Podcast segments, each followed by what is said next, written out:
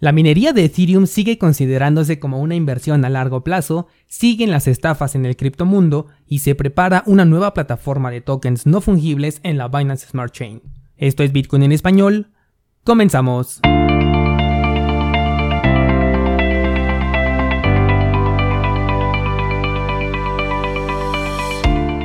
Hola, soy Daniel Vargas y esto es Bitcoin en español, un lugar donde hablamos de la tecnología más revolucionaria desde la invención del Internet. ¿Crees que estoy exagerando? Ponte cómodo y déjame ser tu guía en un camino sin retorno, el camino a la descentralización. Bienvenidos descentralizados, hoy es miércoles 28 de abril de 2021 y Bitcoin sigue todavía sin llegar a esa zona de resistencia de la que hemos venido platicando. Ayer estaba viendo el gráfico y a pesar de que la zona de los 56 es muy importante, estoy considerando que el precio podría llegar incluso a los 58 mil y todavía rebotar en este punto para buscar un nuevo mínimo, aquel objetivo que mencionábamos de los 42 mil dólares. De hecho, hasta tendría sentido con algunas formaciones chartistas. Pero la criptomoneda del día de ayer sin duda fue Ethereum, la cual alcanzó un nuevo máximo histórico aún después de esta corrección que tuvimos. Por ahí vi un par de publicaciones diciendo que Ethereum se estaba deslindando de la correlación con Bitcoin, pero no considero que sea de esta manera puesto que Bitcoin está subiendo de precio y Ethereum también lo está haciendo. Cuando se rompe la correlación es cuando actúan de forma contraria o cuando una se queda estancada mientras la otra continúa subiendo. Además de que desde el máximo histórico de 2017, Bitcoin ha subido más del 200%, mientras que Ethereum apenas va a conseguir el 90%. Por lo tanto, esta correlación yo creo que sigue activa. Waves también es otra de las criptomonedas que está marcando nuevos máximos históricos. Monero también se recuperó bastante bien regresando a los niveles que mencionábamos la semana pasada. Y al menos de las criptomonedas a las que le estoy dando seguimiento, estas son las que tuvieron movimientos interesantes, aunque en general todo el mercado se está recuperando a la par de Bitcoin por el momento. Algo que también les quiero mencionar es que la red de IOTA puede entrar en mantenimiento sobre todo en los exchanges y carteras, por lo que seguramente vamos a ver limitaciones en depósitos y retiros con IOTA en esta semana. Y es que desde la semana pasada te anticipé de una nueva actualización que se llevaría a cabo justamente el día de hoy y de hecho se espera que pronto también saquen la nueva cartera para dejar de lado a Trinity que es una muy mala cartera oficial. Así que lo importante es que por el momento no sugiero hacer ninguna clase de transacción con IOTA, por lo menos durante esta semana en lo que las cosas se normalizan. Ya sabes que algunas cosas podrían llegar a fallar y es mejor no arriesgarse por el momento.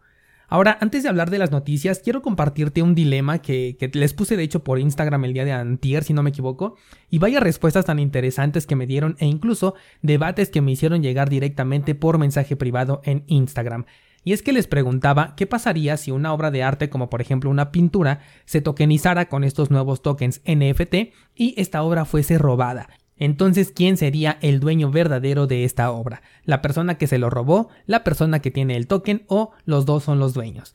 No busco una respuesta correcta, simplemente generar justamente el debate y el pensamiento de qué tan útil o necesario se vuelve un NFT, ya que se supone que un token NFT garantiza la originalidad y la posesión por lo que en teoría el dueño es quien tenga este token, pero nos damos cuenta de que el token no se puede vender por sí solo, mientras que la pintura, en este caso eh, que estamos poniendo de ejemplo, sí la podemos vender sin la necesidad del token NFT. No vamos a entrar en debate con que tendríamos que irnos al mercado negro, el punto es que puede venderse la pintura sin el token, pero no podemos vender el token sin la pintura. Y si esto sucede, entonces ¿de qué nos serviría este token? Ahora, dentro de los debates generados me hicieron la comparativa con un auto, en donde la factura indica quién es el verdadero dueño del auto, mientras que quien maneja el vehículo podría no ser el dueño real.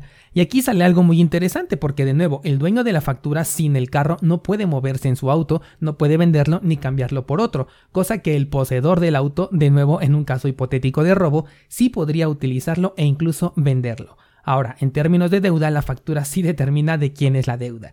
Con esto llego a la conclusión de que un activo le da valor a un token, pero el token no le aporta absolutamente nada al activo. Y si nos fuéramos al entorno digital es peor todavía. ¿Te acuerdas hace poco cuando te compartí una obra que se vendió por una millonada de dinero con el resultado de las elecciones de Estados Unidos? Ahí, ¿cuántos dueños existen? Tomemos en cuenta que solamente una persona tiene el token, pero millones de personas tuvimos exactamente la misma obra con un 100% de originalidad por el hecho de ser contenido digital. Un tema bastante interesante que podría determinar si los tokens NFT realmente van a convertirse en un estándar en el futuro o solamente se van a quedar como una moda pasajera. Vamos ahora sí con las noticias y déjame te cuento que la empresa de Bitmain ha sacado el nuevo Unminer E9, el cual puede minar Ethereum con un rendimiento muy pero muy superior al que ofrecen las tarjetas gráficas con las que hasta hoy en día se ha minado esta criptomoneda. Esto es algo muy importante porque se supone que Ethereum no era compatible con los ASICs, por eso tenía un algoritmo diferente, pero resulta que ahora los ASICs se han hecho compatibles con Ethereum. Y es que la diferencia es magistral ya que estamos hablando de 3 gigahashes por segundo con un unminer de estos nuevos contra 100 megahashes con las tarjetas gráficas, por lo que la competencia se va a volver todo un caos. Ahora, lo más importante de esta nota es ver cómo es que las empresas mineras continúan innovando en términos de la minería de prueba de trabajo con Ethereum, siendo que Ethereum 2.0 supuestamente ya está en desarrollo. Y esto me hace pensar que va a haber un sector que no va a dejar morir al Ethereum que se está minando a través de la prueba de trabajo, y que entonces el Ethereum 2.0 con prueba de participación se va a convertir en una bifurcación. Esto porque los mineros de la red de Ethereum no van a regalar su mina de oro así de la noche a la mañana y lo único que se necesita para que esta bifurcación realmente tenga éxito es que los exchanges acepten esta bifurcación, que lo comiencen a listar dentro de sus plataformas. Ahora, consideremos que algunos exchanges corren nodos enteros de Ethereum, red en la que este proceso está muy centralizado y son ellos justamente quienes tienen una mayor participación junto con los desarrolladores, pero en teoría los desarrolladores tendrían que migrar a la prueba de participación, quedando el control completo en los exchanges y en los mineros. Sin duda creo que esto va a ser bastante interesante ver cómo se resuelve el problema, pero para ello primero tiene que existir realmente Ethereum 2.0 y demostrar que es funcional, así que ya lo veremos en el futuro. Cambiando de tema, ayer te platiqué sobre una estafa en PancakeSwap y hoy te voy a hablar de Google Play Store, la cual aloja una versión maliciosa de la aplicación de Electrum, esta billetería exclusiva para Bitcoin. Mediante un ataque de 5 estrellas, la aplicación apócrifa está buscando que se tome como oficial esta aplicación y que Google retire a la que es original por infracción a las normas. Al momento de grabar esta nota, las dos aplicaciones aún continúan en línea, por lo cual tengan mucho cuidado. De hecho, la aplicación falsa tiene una pinta un poco más sofisticada, un diseño más limpio, por lo que fácilmente podrías confundirte. Por eso siempre sugiero acudir mejor a la página oficial de cualquier proyecto que sea de tu interés y ahí utilizar los enlaces oficiales que nos ofrezca dicha página para tener una mayor seguridad. Es mucho mejor hacer esto que buscar directamente la aplicación en las tiendas de aplicaciones. De hecho, el mes pasado vimos lo mismo con una aplicación en la tienda de Apple, así que mucho cuidado descentralizado y mejor ve a la página electrum.org y desde ahí accede al enlace para descargar la aplicación de la Google Play Store o incluso puedes descargar el APK desde esa página. Hablemos un poco sobre Waves, que como te decía al principio, ahorita está en máximos históricos, esto en su paridad contra el dólar, y es que la plataforma ha tomado mucha relevancia últimamente con las nuevas aplicaciones e incentivos que están manejando. Uno de ellos es el programa Lambo Investments, el cual dice que va a regalar un Lamborghini a un inversionista aleatorio en la red de Waves. No estoy muy convencido de que este sea el motivo por el que la moneda está subiendo y de que realmente vayan a hacer este concurso, pero si es así, la estrategia les está saliendo bastante bien.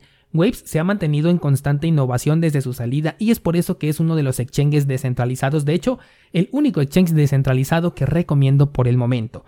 Además, tiene opciones para comprar, intercambiar, hacer staking, obtener rendimientos, utilizar derivados de Forex, entre otros servicios de los cuales vamos a ver todo esto en el curso de Waves Exchange que ya comenzó en cursosbitcoin.com diagonal Waves. Y por último, y regresando al tema de los tokens NFT, Binance está por sacar su propia plataforma de tokens no fungibles y se espera que para junio ya sea operativa. Como he dicho siempre, de Binance como empresa se ha mantenido siempre a la altura de lo que los usuarios están utilizando y esta vez no es la excepción. Por eso es que Binance como empresa me sorprende bastante como siempre está innovando dentro de su propio mercado y los resultados confirman que van por el camino correcto. Este mercado va a permitir el trading de tokens no fungibles y seguramente la creación de estos mismos va a estar ligado a esta nueva plataforma a través de servicios que se encargan de la creación de tokens NFT y que también corren en la Binance Smart Chain. Y bueno, pues hasta aquí el día de hoy descentralizado. Hoy voy a publicar la encuesta en Instagram para que me recomiendes proyectos que debo de agregar a mi lista de seguimiento. Voy a descartar todos los que sean tokens ERC20, así que estos no me los pongas. Y también ya comenzó el curso de la cartera en Hardware Ledger Nano por si estás interesado en adquirir uno de estos dispositivos, pues ya puedes pasar a ver la primera clase en cursosbitcoin.com.